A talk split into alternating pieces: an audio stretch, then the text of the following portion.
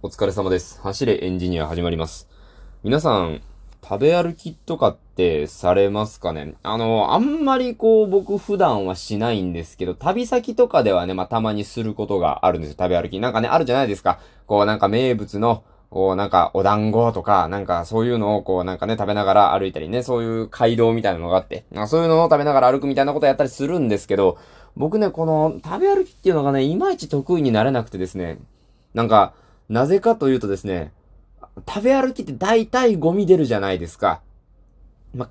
あのー軽くて串だの、あの、包み紙だのですけど、包み紙も、あの、ただ、包み紙だったら全然ね、あの、畳んでポッケに入れとけばいいんですけど、あの、なんか揚げ物とかの包み紙だったら油染み取るじゃないですか。なんかそういうなんかこの、ゴミとかを、こう食べ終わった後どうしたらいいかなっていうのが、心配が先に立って、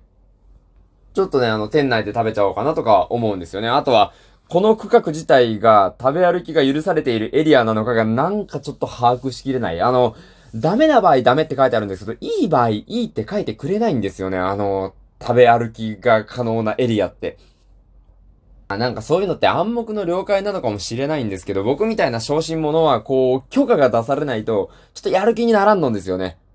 あとはね、こういろいろあるんですよね。その、お団子もちょっとサイズ大きいやつになると、なんかこれ食べきれるんかなとか、あの、ものによってはすごいこれ手ベタベタになったりして、なんか取り回ししにくそうだなとか、まあそもそもこの時間に食べて夕飯が入るのかとか、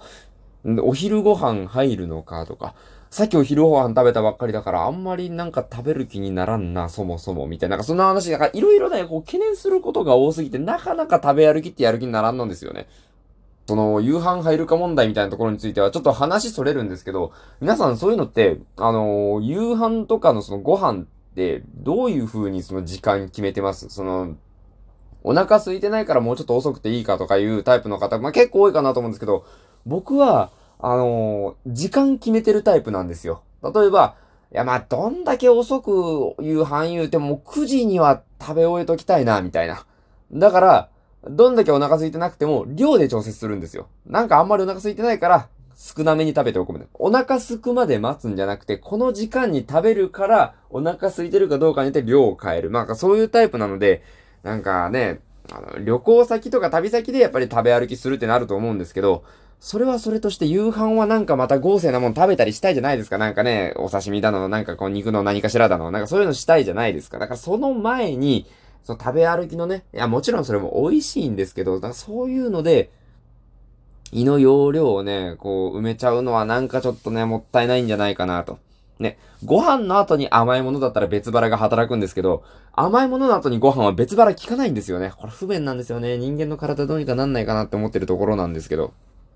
うん、やっぱそんな感じでね、こう食べ歩きするよりも、なんか店内で食べちゃいたいなと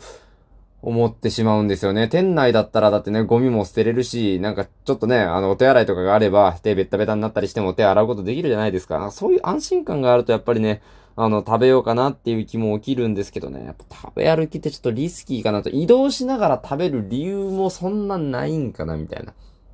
まあなんか少しでもね、こう、方を進めたいのであれば食べ歩きもあるかもしれないんですけど、なんか食べ歩きしてるとやっぱり通りにくい場所とか、入れないところとかあるじゃないですか。で、しかもね、それもなんかその、ちょっと油にまみれたような紙とか持ってたら行動もしにくいし、ゴミ箱が次いつどこで出会えるかもわかんないし、あーってなっちゃう。もう、そんなね、そんな感じなんですよ。だからね、今日は、あの、食べ歩きについてなんですけど、